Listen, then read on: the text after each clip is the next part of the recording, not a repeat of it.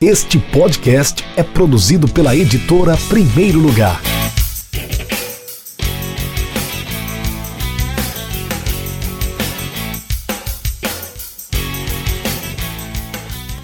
Olá, tudo bem? Já estamos ao vivo no canal da editora Primeiro Lugar. Eu sou Rafael Moraes, editor, um dos fundadores da Primeiro Lugar, uma editora especializada em literatura esportiva e hoje eu tenho três convidadas cearenses, Fortaleza em peso aqui. Não sei se a Beatriz está em Fortaleza. Tá onde, Beatriz, hoje? Tô. Agora eu tô em Fortaleza. Voltou para Fortaleza. Beatriz Carvalho, Caroline Tavares, autoras desse livro aqui que está na minha mão, Passa a Bola para Elas.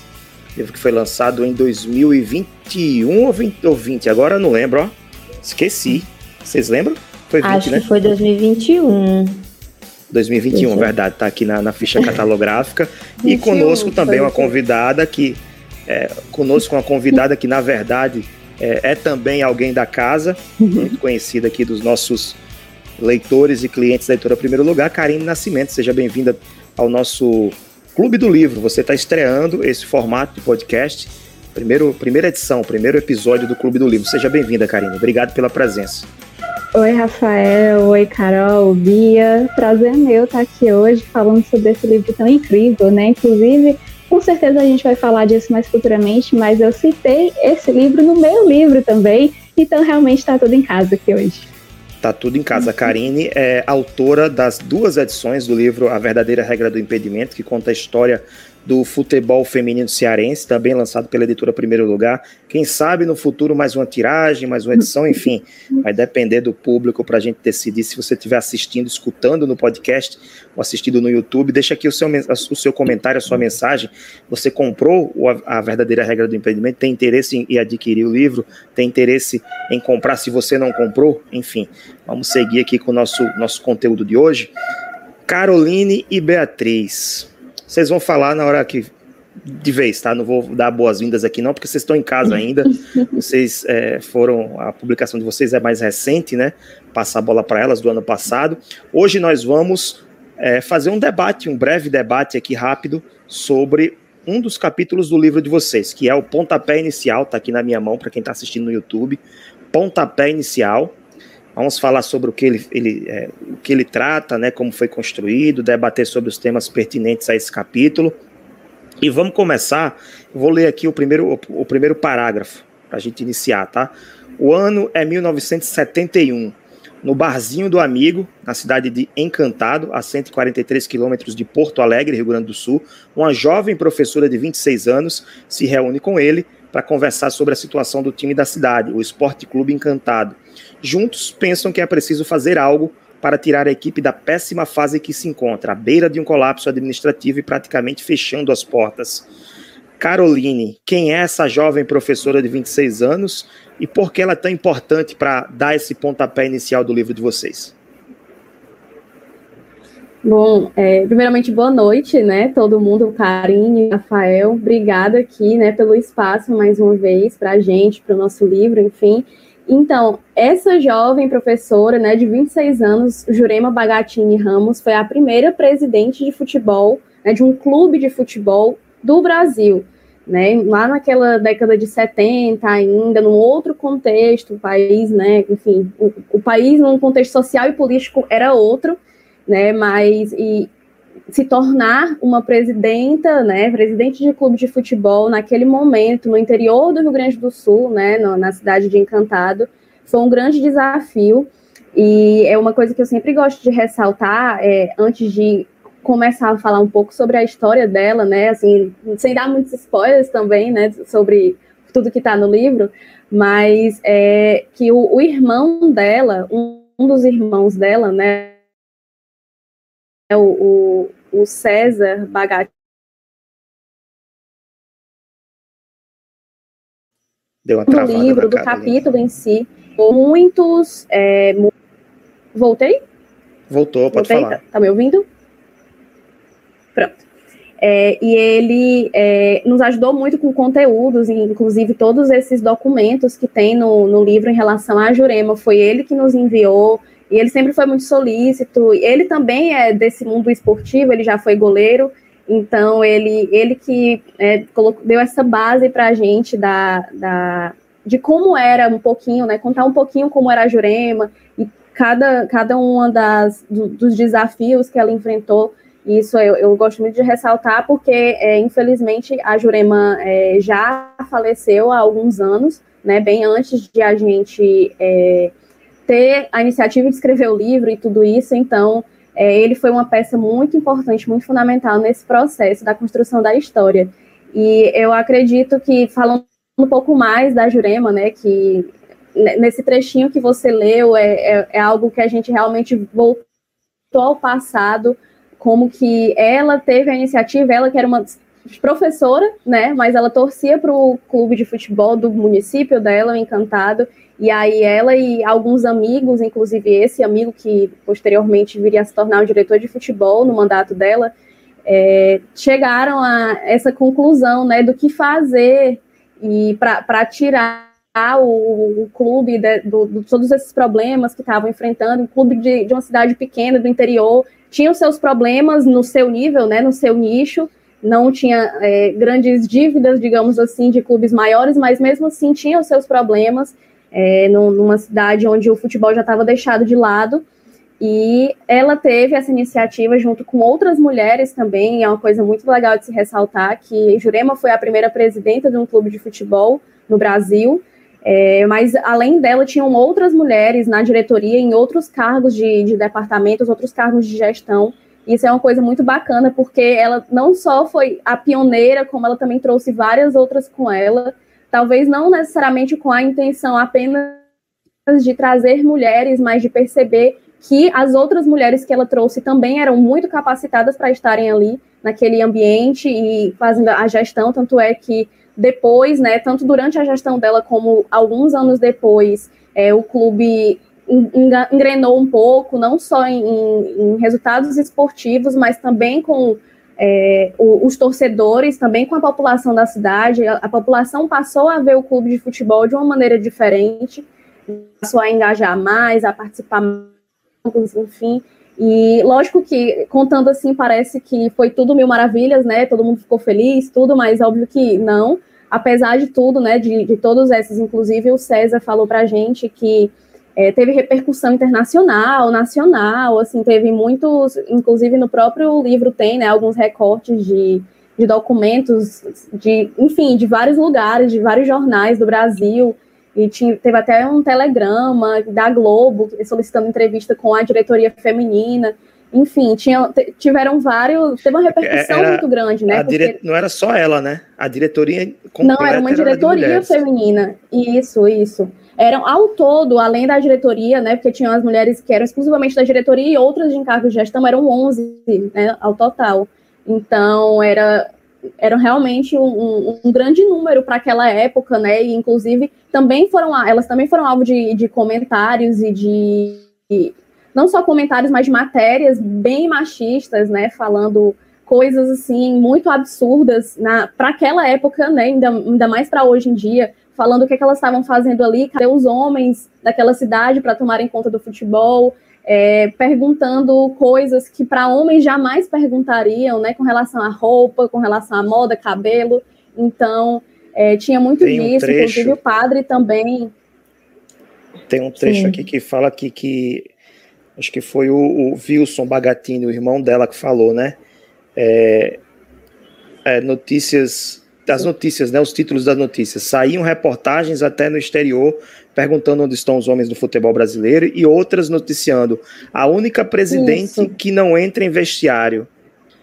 O que, é que, você, que, é que você acha, Beatriz? Para ser presidente de um clube de futebol, precisa mesmo entrar em vestiário? Acho que é o menos importante, né? Na verdade. É, era mais a, a ironização mesmo, né? Para poder reforçar essa coisa do estereótipo, de, do machismo, de todas as outras coisas. É uma coisa que eu lembrei aqui, na hora que a Carol estava falando, foi exatamente esse comentário do padre, que, que é sempre uma coisa que me chama muita atenção, né? Até o padre da cidade estava incomodado com o time ter uma presidenta mulher. É, e também, é, às vezes, a gente, a, a gente leu muitas reportagens, né? Porque ele mandou um vasto arquivo de coisas é, do passado, enfim, de coisas que saíram no jornal e nem tudo acabou entrando no livro. Mas, assim, raras as que a gente via comentando alguma coisa positiva, era, era um comentário positivo, assim, com, com um ar. Um, com muito machismo ali dentro também. Era questão de tipo assim: ah, agora que está com a mulher, que ela sabe arrumar a casa, ela vai saber consertar as áreas do clube, uma coisa nesse sentido, né? E, pejorativo, assim, né? Exatamente, pejorativo. Então, Beatriz, Oi. É, é, eu, eu, eu, eu, vi aqui uma eu li né, a descrição da, da cidade de Encantado, que vocês deram aqui no início do texto, fala sobre o estádio das Cabriúvas. Eu quero perguntar a você como é que vocês chegaram a essa história, né? Como é que vocês chegaram a, a no caso, os irmãos da Jurema, já que ela faleceu, já, já é falecida, como é que vocês chegaram até eles e como foi esse processo de, de colher essa, essa, essa história para contar no livro? Porque eu acredito que vocês não foram até Encantado, no Rio Grande do Sul, para conversar com ela, né, com eles, né? Eu até é, fiquei curioso, com vontade de conhecer Encantado, porque é um nome tão bonito, né? É, a gente pode até, assim, claro que com a internet hoje fica até mais fácil da gente conhecer. Por exemplo, dá para ver onde é que é a igreja matriz, vocês estão vendo aí? Apareceu na tela? Sim, e é muito Essa é bonita, é, né? É, muito bonita a cidade de Encantado. Parece ter um, ser um pouco é, temorro, né? É, meio que subindo, né? Muito serra, uma serra, não sei explicar se é na Serra Gaúcha, não conheço. Vocês, vocês chegaram aí a Encantado, não, né? Não, a maior parte dos contatos que a gente fez no livro, não só nesse, né, mas também nos outros capítulos, foram mesmo é, online e por e-mails, telefonemas, e assim a gente foi contando a história. A, a, parte mais presencial a gente fez com as fontes que eram aqui do, de Fortaleza, do Ceará. Também teve a pandemia, no, no assim, quando a gente foi relançar, relançar o livro, então, é, que deu uma complicada em tudo.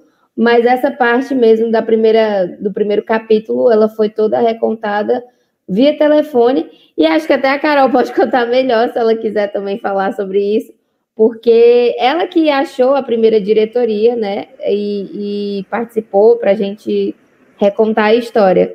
E, e, foi isso que ela comentou no início. Ela já não estava mais viva, então a gente pensou assim: ah, então vamos pegar o maior número de, de relatos, né, tanto da família quanto também de pessoas que conviveram ali e, e os jornais, para ajudar a construir essa história. Carol, como é que você chegou até os Isso, Bagatines? Pronto, é, foi, foi uma grande.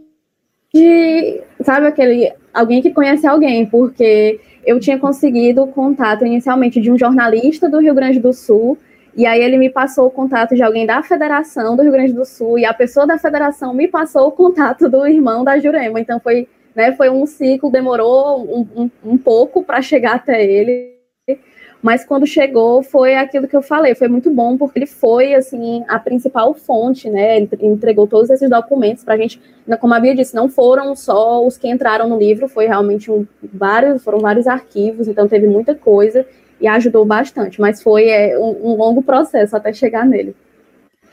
Karine, seguinte, tô aqui na página 16 e na página 17.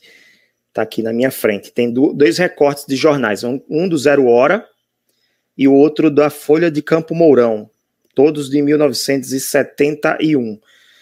A primeira diz o seguinte: as mulheres estão no futebol, certo? A segunda, quem comanda o futebol são as mulheres. Trazendo para a nossa realidade atual, eu vou te perguntar. Claro que eu não vou ser tão irônico como foi esse do Zero Hora, né? As mulheres estão no futebol, ponto certo. Ele quis dizer aqui que é certo isso? Mas eu vou ajustar essa pergunta. As mulheres estão no futebol, certo? Ou não? E a segunda pergunta eu vou complementar para você. Quem comanda o futebol hoje são as mulheres? É, são duas perguntas que de fato dá para a gente pensar bastante, né, para até tentar contar um pouco do panorama atual do esporte. As mulheres sim estão no futebol, estão no esporte de modo geral. E uma coisa até puxando para essa pergunta que você fez, uma coisa que eu ia até mencionar é que ainda hoje é muito difícil contar essa história das mulheres no futebol, das mulheres no esporte de forma geral.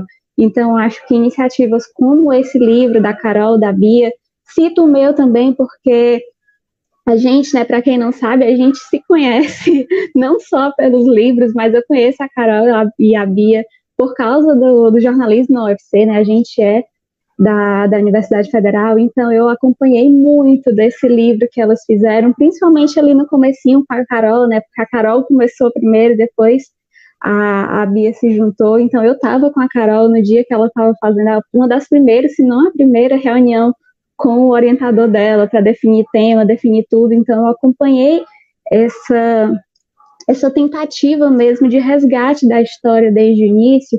E eu acho que essas iniciativas são fundamentais para que, pelo menos em um futuro, né, espero que um futuro, um futuro próximo, mas que em futuro a gente tenha menos perguntas como essa de ah, será que as mulheres estão no futebol? E a gente passe a ver essa história sendo contada de uma forma mais direta, de uma, uma forma de fato mais presente mesmo, que a gente possa acompanhar essas histórias enquanto elas estão acontecendo, sabe? Não só é, depois que elas encerram.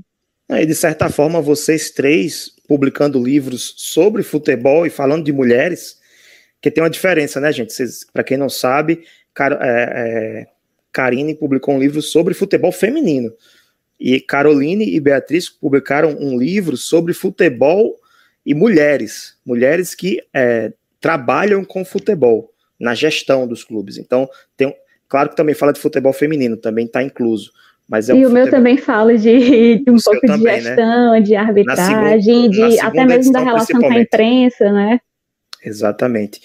Mas é o fato de vocês três, assim, minha opinião, né? O fato de vocês três estar, estarem publicando e levando, é, destacando, levando a relevância, é, é, deixando em relevância esse tema, já, já é uma forma das mulheres estarem no futebol também, né? Concordo com. É, eu penso assim, não sei se vocês concordam com isso.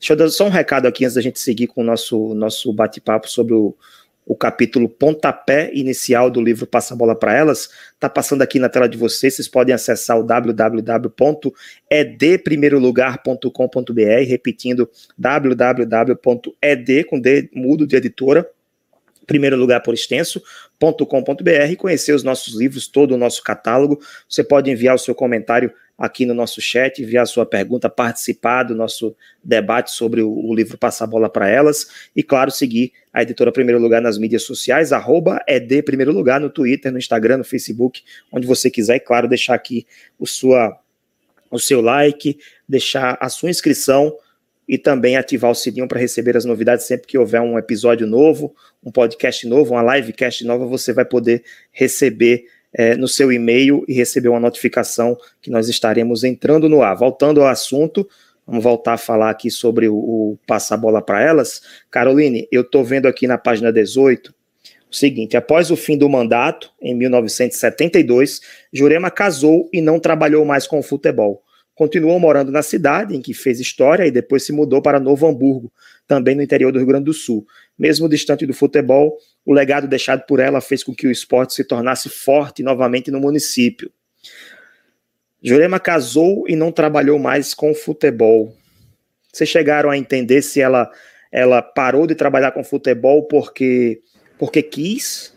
Ou porque foi imposta para trabalhar com futebol? Porque casou? Porque soa como um, uma mais um machismo, né? Casei e vou ficar subordinado ao meu esposo, não vou mais trabalhar com futebol. Vocês chegaram a, a levantar essa situação ou ela realmente quis parar porque quis?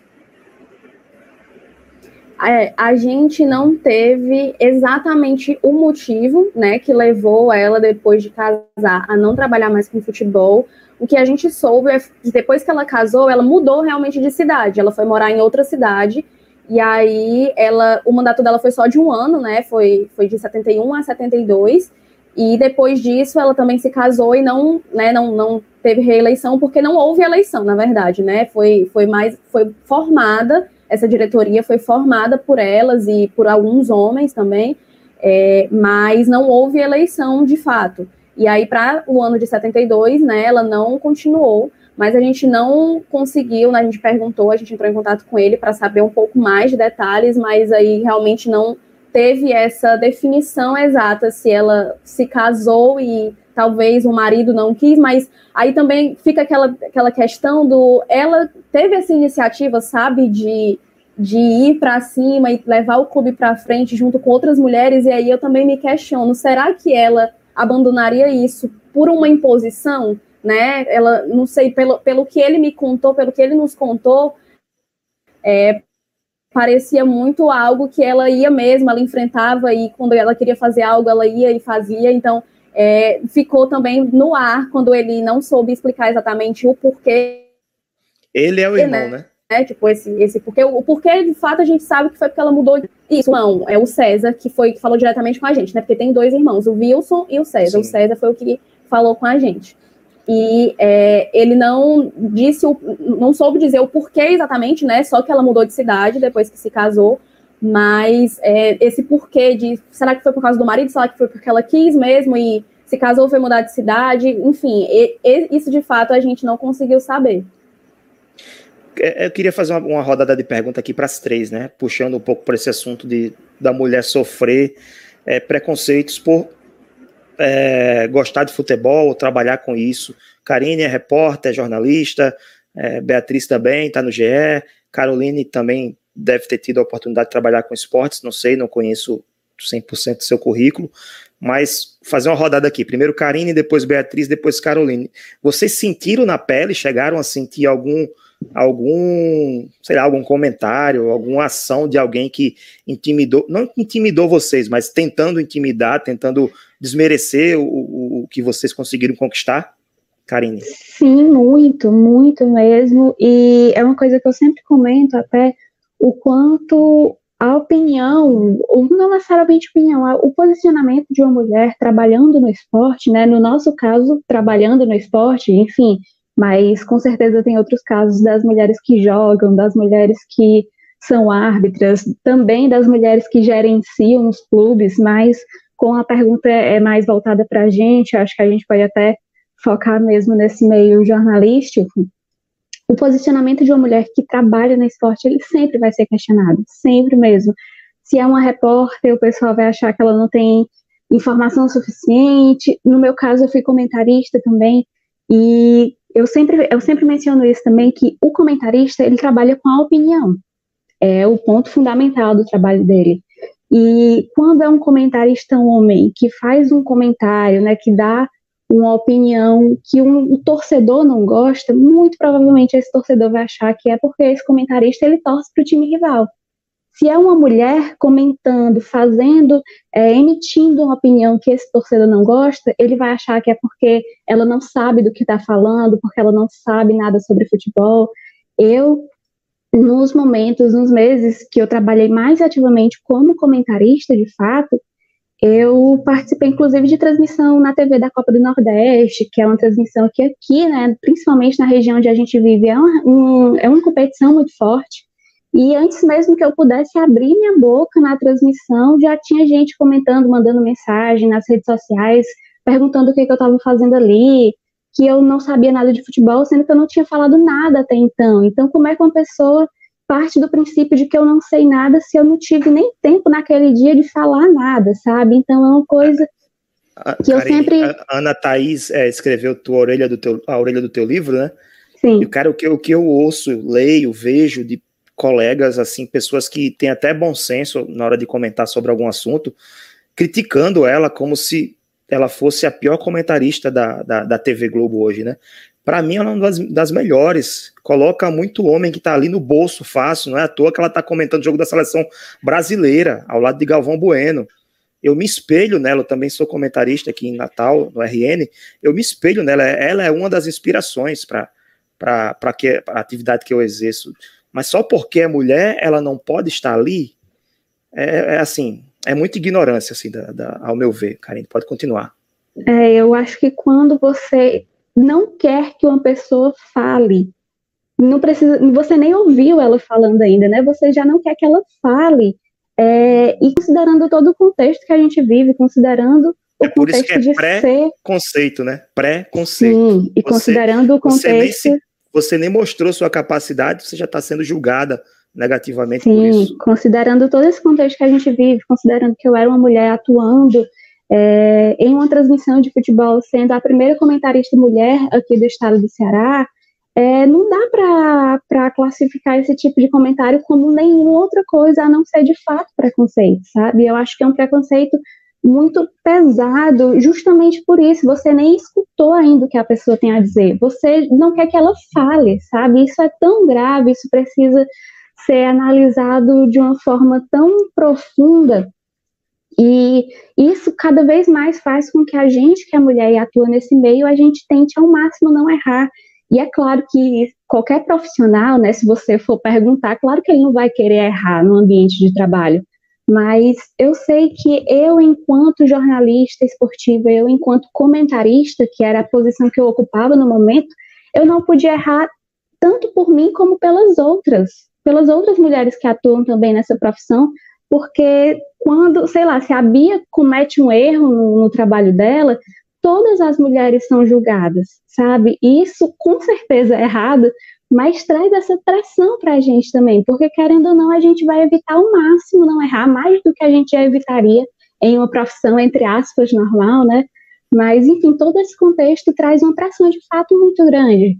Então, é um, como você falou, né? É um preconceito muito grande, é uma tentativa de fato de calar essa pessoa, sabe? Eu acho que isso é muito grave e por mais que a gente já venha falando sobre isso, principalmente nos últimos anos, a gente está vendo mais mulheres atuando é, como repórteres, como comentaristas. Inclusive, quando eu comecei a comentar aqui no estado, não faz muito tempo, eu comecei em 2018. E eu comecei sem praticamente ter uma referência feminina nessa função. Porque, é, ao mesmo tempo que a Ana Thaís estava começando a ganhar essa, essa repercussão nacional que ela tem hoje, não que ela tenha começado em 2018, mas foi o ano que ela começou a ter essa repercussão nacional. E foi também o mesmo ano que eu comecei. Então, quando eu fiz o meu primeiro jogo como comentarista, eu nunca tinha visto nada da Ana Thaís, por exemplo, eu nunca tinha visto uma mulher nessa função. Então, eu acho que, por mais que a gente venha é, falando cada vez mais sobre isso, falando cada vez mais sobre o preconceito ao qual as jornalistas mulheres estão expostas nesse meio esportivo, né, ainda é necessário falar muito mais, porque ainda tem muita coisa a ser debatida. Eu tenho certeza que a Carol e a Bia vão concordar com isso. É, Bia, você estava balançando a cabeça fazendo positivo, assim, na hora que. Sim. Durante a fala de Karine, né? Acho que muita coisa você concordou e deve ter passado também nessa sua trajetória já passou por isso? Tem como exemplificar, assim, para a gente entender mais claramente? claro que você não vai dizer nomes, né? É, claro. Sim. É, até que merecia, né? Até que merecia, Eu... né? Para expor mesmo quem faz uma coisa dessa, mas não é o caso para a gente também não arrumar confusão com ninguém. Né? A Karine ia falando aqui, eu lembrando das coisas e balançando a cabeça, mas é exatamente isso mesmo, assim, muitas coisas que ela falou é, me, me toca muito, né? Principalmente essa coisa do não errar eu estava até pensando aqui, realmente você precisa de muita terapia para estar nesse ambiente, assim, de, de futebol, especialmente, eu posso falar mais do futebol, porque é o que eu cubro mais, é, é futebol masculino, enfim, é, o jornalismo esportivo no geral, né, é, você tem que ter uma armadura muito grande, e eu, assim que eu comecei, é, foi o meu primeiro estágio em redação, então, e eu era uma das poucas mulheres ali cobrindo os times, né? Ceará e Fortaleza, é, aqui na nossa, na, no nosso estado. É, e as mulheres que eu conhecia já tinham, tipo assim, uma carreira muito, consolida, muito consolidada, né? A Denise Santiago, que já era apresentadora, enfim, muitas outras também, mas que, que já estava em outro patamar. E aí, quando eu ia para os clubes, eu lembro muito que, assim, eu olhava e não tinha nem, nenhuma mulher, e eu ficava, que está acontecendo aqui?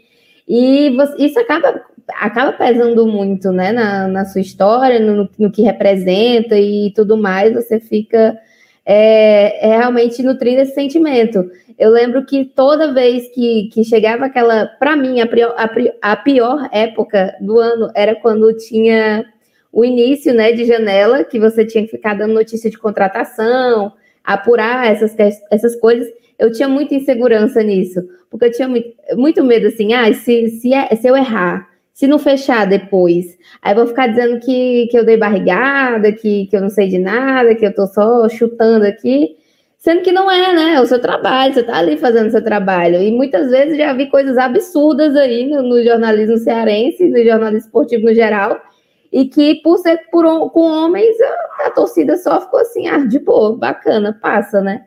Então, é uma cobrança muito maior em, to, em tudo, né? É na notícia que você vai apurar, é no comentário que você vai fazer, é na forma em que você vai falar, se apresentar, enfim, é, é um todo. A, a Karine estava falando a questão dos comentários nas redes sociais, eu acho que isso também é o que acaba afetando muito quando você não está forte em si, porque é muito fácil você ir lá na, na, rede social da pessoa e falar, ah, você é burro, não sabe nada, ah, é, não... eu, já, já eu lembro de um que me marcou muito, que ele falou, eu tinha falado alguma coisa de cartola, nem lembro mais o que, que era, era alguma coisa de dicas do cartola do time que eu cubro. Então, é provável que eu saiba, né, do que, que eu tô falando. Aí o cara foi lá e comentou: Não, não escuto o que ela tá falando, não, que ela sempre erra, ela não sabe o que, é eu tava falando, não. Eu fiquei revoltada, indignada. É... E é muito isso, assim, é muito fácil ir lá, soltar hate, falar mal, é... todas essas coisas. E eu lembrei também, quando ela estava comentando, uma vez que a gente estava fazendo um jogo, TR de jogo do Ceará, acho que era Ceará e Palmeiras, se não me engano, e, e a Renata Mendonça ia comentar esse jogo. E a Renata tem uma relação próxima com a gente, porque ela, ela comenta muito o jogo de Ceará e Fortaleza, e ela acaba falando né, com os repórteres para pegar informação. E aí ela publicou no Twitter, ah, hoje vou comentar o jogo tal, não sei o quê, é, e marcou todo, todo mundo que ia, estar tá trabalhando nesse jogo acho que nunca recebi tanta notificação durante o jogo de gente xingando uma pessoa. Sério, eu ficava assim, como é que ela aguenta, cara? Ela tem que silenciar, ela tem que jamais ver isso. Porque era bizarro, é. assim, parece que toda a torcida tirava o momento para ir lá e falar alguma coisa. Então é, é muito pesado. E, e são coisas é, que atingem num lugar específico, né? É isso que a Karine falou, que não é, ah, você, você é torcedora do Corinthians, ah, você é torcedora de São Paulo. Não é isso, é, é te chamando de várias coisas, assim. Então é muito complicado, é muito difícil. É, mas eu acho, assim, não falando só do lado negativo, que a gente vem se fortalecendo muito nos últimos anos, né? Esse momento aqui que a gente que eu tô com a Carol e com a Karen, que são duas pessoas que eu admiro muito, duas profissionais que eu admiro muito também é, e também toda a rede que a gente vai criando, né? A relação com, com a Ana Thaís, com a Renata, então todo mundo acaba se conectando de alguma forma, porque é meio que assim, ela sabe o que, é que eu estou passando, ela, ela entende, né? Ela está nesse lugar também.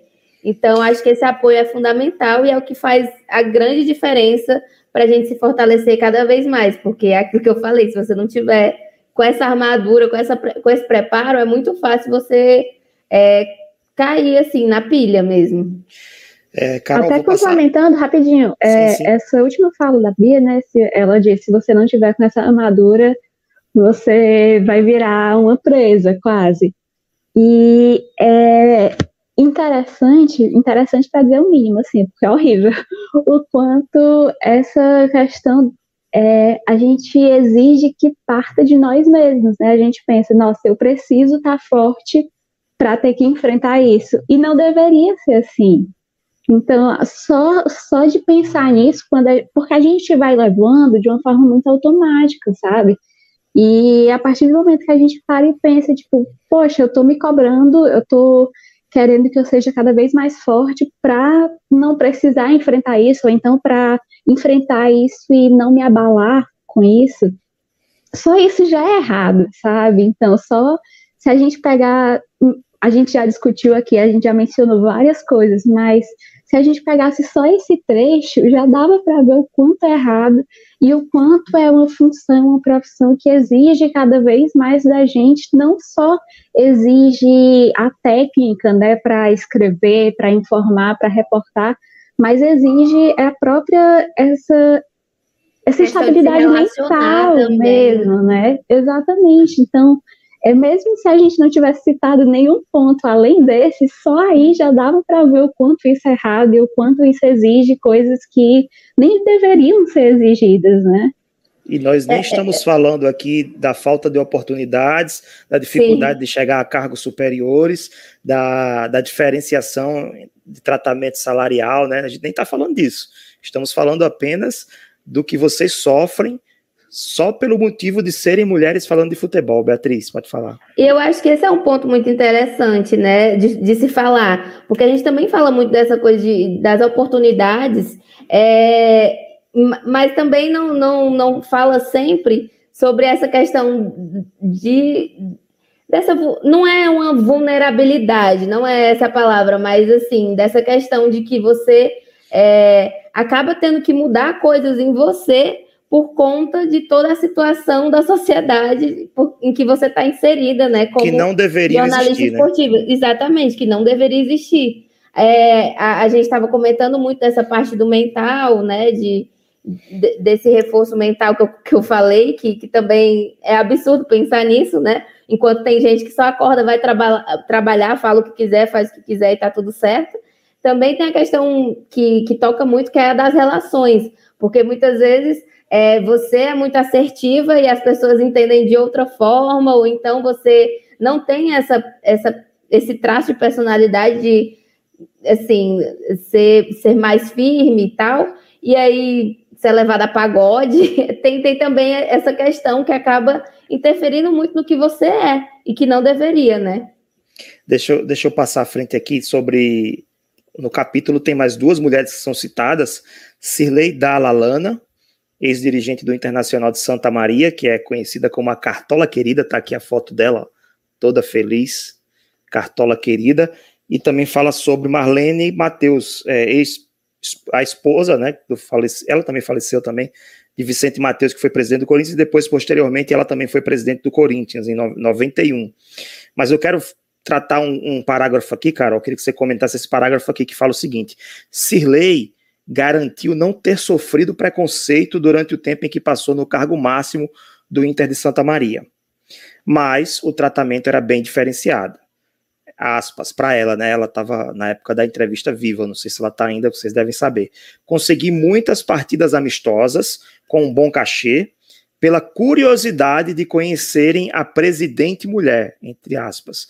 Além disso, eu era procurada pela mídia inteira, TVs, rádios, revistas, etc é, parece coisa de circo, né, Carol? Assim, isso para ela pode ter soado como positivo, mas para a classe foi positivo isso? Para mim não é. Carol.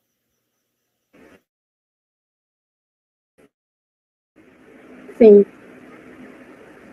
é interessante isso, e isso eu percebo não só no contexto de machismo, mas em relação a outros tipos de preconceito, como as pessoas acreditam que o preconceito é quando alguém vem e xinga, quando alguém vem e fala alguma coisa muito ruim na sua cara ou faz alguma coisa nesse sentido, né?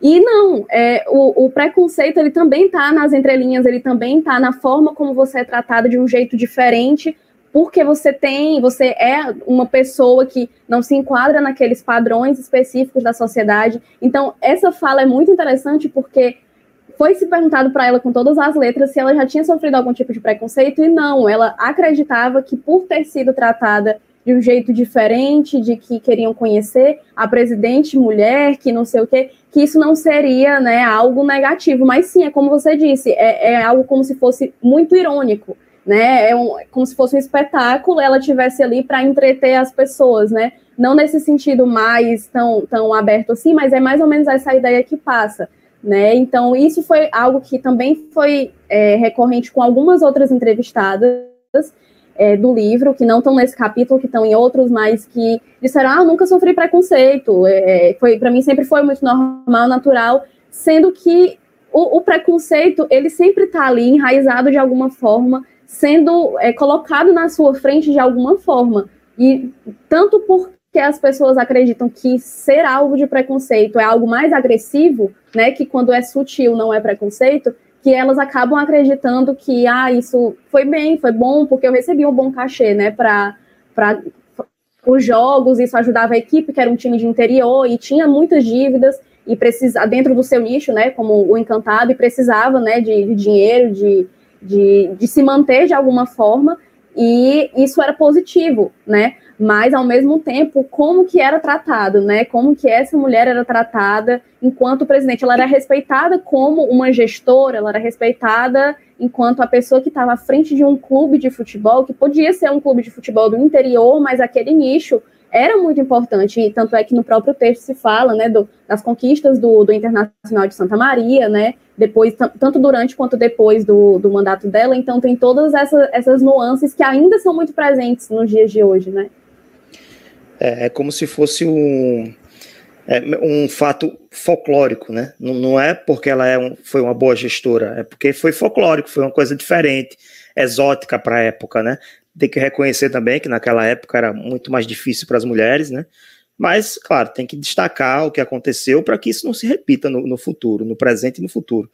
Eu vou passar mais à frente aqui. O livro ele dá uma introduzida do que vai vir nos capítulos seguintes. O capítulo seguinte, por exemplo, seguinte, por exemplo, é a cartola é delas, mulheres no topo do futebol pelo Brasil. E vocês trazem aqui um item, Beatriz, mulheres na gestão esportiva no Brasil, ainda nesse capítulo, que fala sobre um, um um conceito que foi trazido por uma pesquisadora, Elza, Elza Gomes, para o lado do futebol, futebol e mulheres, né, que é o conceito de teto de vidro, que é tem a ver com outro assunto, né, que fala aqui sobre que foi citado pela primeira vez em 85 no Wall Street Journal dos Estados Unidos, para explicar a baixa inserção de mulheres na gestão esportiva. Ah, não, na verdade é sobre gestão esportiva mesmo, né? Bem como a falta de reconhecimento da ocupação de de, desses cargos por pessoas de gênero feminino. E aí vocês citam aqui duas coisas interessantes, né? A questão da a grande quantidade de mulheres que trabalham no futebol hoje são de cargos, é, cargos secundários, como copeiras, por exemplo, a, a, tia da cozinha, né? Os jogadores são, costumam chamar assim a tia da cozinha. É, e fala sobre o teto de vidro, né, que são barreiras que impedem o alcance de algumas mulheres ao topo da hierarquia orga, organizacional é o que a gente estava falando agora há pouco, né? De que é, as mulheres têm dificuldades também de subir na carreira, né? De, de conquistar mais espaço, não só como, não só sendo é, apenas empregada, mas aquela empregada que vai almejar, inclusive, cargos superiores, né? De, de gestão. E aí tem um levantamento muito bacana que vocês fizeram, que está aqui logo na sequência, que eu queria que vocês falassem um pouquinho, Beatriz. Você falasse um pouquinho, Beatriz. É, sim, quantas sim. e quais clubes Quantas em, em quais clubes da Quantas Série A em quais clubes, sim. e da Série B vocês conseguiram fazer um levantamento das mulheres que trabalham nesses clubes na, em 2020, né? Já deve ter mudado sim. bastante, mas esse levantamento, o que é que ele, o que é que ele explica para gente? Esse levantamento é um dos grandes xodós do, do livro, porque ele foi feito inicialmente para a primeira versão de 2018 e foi refeito de novo para 2020. É, e aí a gente entrou em contato com todos os clubes da Série A e B da época de 2020, né? Em 2018 foi até mais gente, foi até a Série D. Em 2020, é, 40% dos, dos 20 clubes é, tinham alguma mulher no cargo de gestão, isso da Série A. E na Série B era 35%, o número diminuiu um pouco. E aí a gente traz o mapa do Brasil, né, com o nomezinho dos clubes bonitinho, onde é que estavam essas mulheres nos cargos de gestão. E aí a gente via mais ali pelo Sudeste, alguns pelo Nordeste, nenhum no Norte, e, e assim ia. E por, olhando assim o gráfico, você percebia bem que a divisão não era tão democrática assim, né? Alguns clubes acabavam tendo mais mulheres e outros, outras regiões, um, um ou dois estados tinha alguma mulher em cargo de gestão, né? E, e disso, desse, desse, desse apurado de dados que a gente fez, né, ligando para todas as diretorias, buscando nos sites, né, porque não era só mulheres ali na presidência ou vice-presidência, eram mulheres que estavam nas diretorias, nas subdiretorias, ali no, no futebol feminino, na categoria de base, que são é, acabam sendo setores né, que não são tão não estão tão em foco no clube, né, querendo ou não.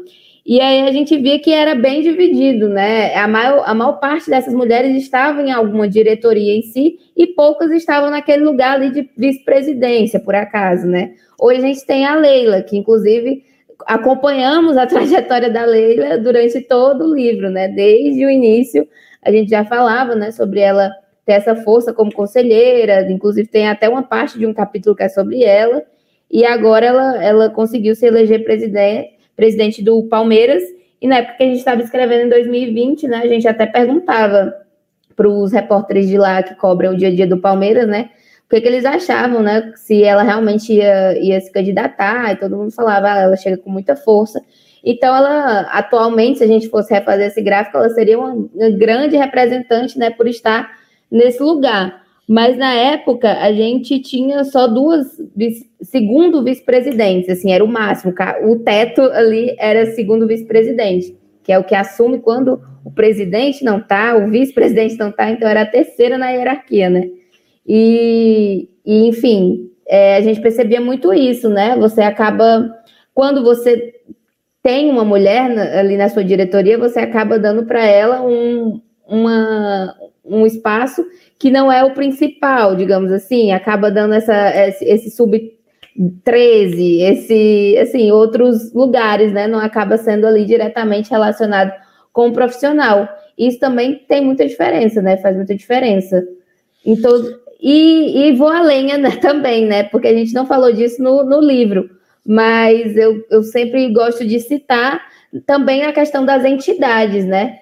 Porque tanto as federações de cada região, como também, inclusive a gente, a gente até colocou um quadrinho, né, falando alguma coisa sobre federações também em, em alguma parte do capítulo.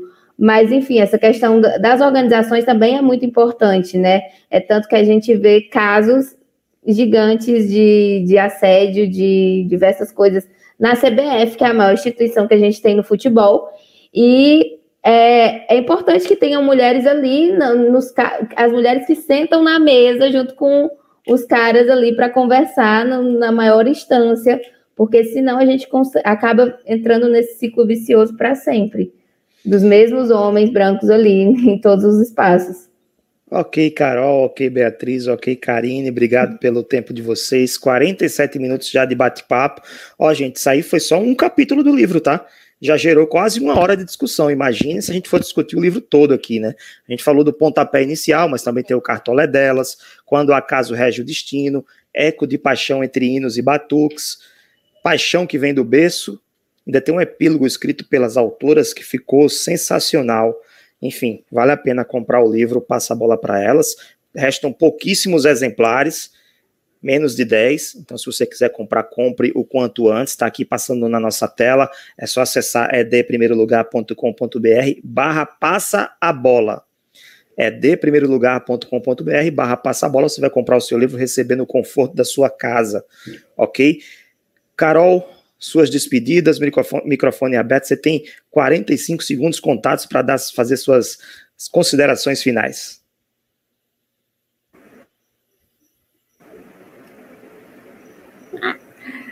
Tá um pouquinho hoje, mas estamos aí. Eu agradeço mais uma vez, Rafael, pelo espaço. E é sempre muito bom. Eu sempre falo isso quando eu estou no espaço com a Bia, com a Karine. É sempre muito bom estar é, tá aqui dividindo esse espaço com elas, que são pessoas muito, muito amigas e muito próximas de mim, que são também pessoas que eu admiro muito, jornalistas incríveis.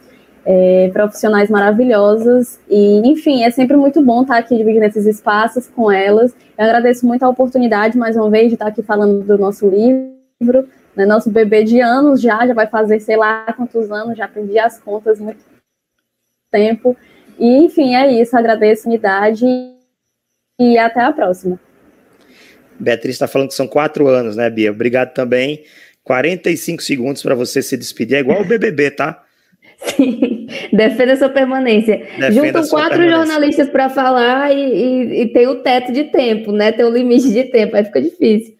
Mas agradeço também o convite, o papo sobre o Passa a Bola para Elas, que a gente gosta tanto.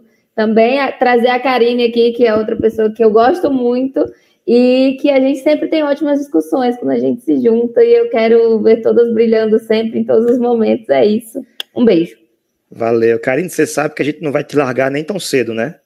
Obrigado aí pela presença, obrigado pelas palavras enriquecedoras ela sempre traz muito conteúdo para a gente, viu, Bia e Carol? Obrigado por vocês terem sugerido o nome da Karine para contribuir. E quem sabe a gente não libera aí mais uma tiragem, uma adição, enfim, de alguma coisa aí relacionada ao, verdade, ao seu roxinho, né? Verdadeira regra do impedimento. Obrigado, Karine. Tá fechado o microfone. Opa, pronto. Inclusive aqui tá os dois juntos, viu? Tá o meu e tá o livro das meninas também. Eu que agradeço o convite. É, como eu falei, né, eu vi esse livro delas nascendo, então ver ele publicado, ver cada vez mais pessoas tendo acesso a essa obra realmente é, é muito gratificante para mim também, é um sentimento que, que eu tive com o meu livro, estou tendo com o livro delas também, e para finalizar, eu queria reforçar uma fala que a Carol falou, né, uma fala que a Carol trouxe aqui, sobre essa questão do preconceito nem sempre vir com essa cara tão direta, né, com essa, com essa crítica tão, tão direta, eu posso falar duas coisas que eu vivi diretamente com isso. No meu livro, por exemplo, eu trago é, um, um, conteúdo né, sobre uma partida que aconteceu em 1983 e o jornal trazia como uma diversão, mas não era uma diversão porque era legal, era legal é, acompanhar as mulheres em campo, legal é, dar essa força para elas, não, era uma, uma, diversão quase circense mesmo, como você mencionou, Rafael, como falando, estava é, falando, né, como se as meninas tivessem, só fizessem jogadas desajeitadas, era inclusive um termo que trazia na nota, então era bem essa questão circense mesmo até, e quando eu estava, né, como comentarista na TV, eu falei sobre as críticas diretas, mas também tinham os elogios, entre aspas, que diziam: Ah, eu gosto muito do seu trabalho porque você embeleza a transmissão. Isso também é um preconceito. Não é um preconceito direto, não é uma crítica direta ao seu trabalho, mas também é um preconceito porque apaga todo o meu estudo que eu tive para chegar ali naquele momento, como se eu de fato só estivesse embelezando a transmissão, como se eu fosse um enfeite. Então, isso também é um preconceito. Eu queria aproveitar esse momento das últimas palavras nessa discussão, né, nesse debate que a gente teve aqui hoje, até para reforçar mesmo essa essa questão que a Carol trouxe. Tá registrado. Muito obrigado por citar mais essas duas situações no final. E você que está ouvindo, assistindo, acompanhando, se você cometeu isso em algum momento, para para pensar, viu? Para para pensar, porque tem alguma coisa errada na sua, na sua atitude. Tem alguma coisa errada. Pense duas vezes antes de falar, pense duas vezes antes de digitar, porque por trás daquele conteúdo que você. É, eu estou falando aqui da jornalista, né? Por trás daquele conteúdo que você consome, tem um ser humano, tem alguém que se esforçou e se esforça diariamente para fazer é, o trabalho com qualidade, vencer, ganhar na vida, né? conseguir ser alguém na vida, conseguir oferecer um trabalho de qualidade. Então, respeitem as meninas aqui, respeitem. Eu não gosto de falar meninas, não, gosto de falar respeitem as mulheres, que elas não são só meninas, são mulheres. Beatriz, Caroline, Karine, poderia ser qualquer nome aqui, né? Até Madalena, que vai ser o nome da minha futura filha que está para nascer. Então, respeitem as mulheres porque elas merecem o nosso respeito. É isso, finalizando nosso primeiro clube do livro, resenha sobre o capítulo pontapé inicial do livro Passa a Bola para Ela. Se você quiser conhecer o livro e conhecer o nosso catálogo, é só acessar www.edprimeirolugar.com.br para conhecer o livro mais especificamente é edprimeirolugar.com.br barra Passa a Bola, tudo junto, Passa a Bola, para você conhecer o livro das jornalistas Caroline Tavares e Beatriz Carvalho. E é isso, siga a editora Primeiro Lugar nos, nas nossas mídias sociais, arroba ED Primeiro Lugar, Twitter, Facebook, Instagram, YouTube, onde você encontrar, você vai encontrar a editora Primeiro Lugar disponível para você conhecer os livros da editora, que são muitos, mais de 50, para você escolher, comprar, ler e é, adquirir informação e transformar em conhecimento. É isso, finalizando mais um, mais um podcast da editora. A gente se encontra em outra em outro episódio, em outra oportunidade. Tchau.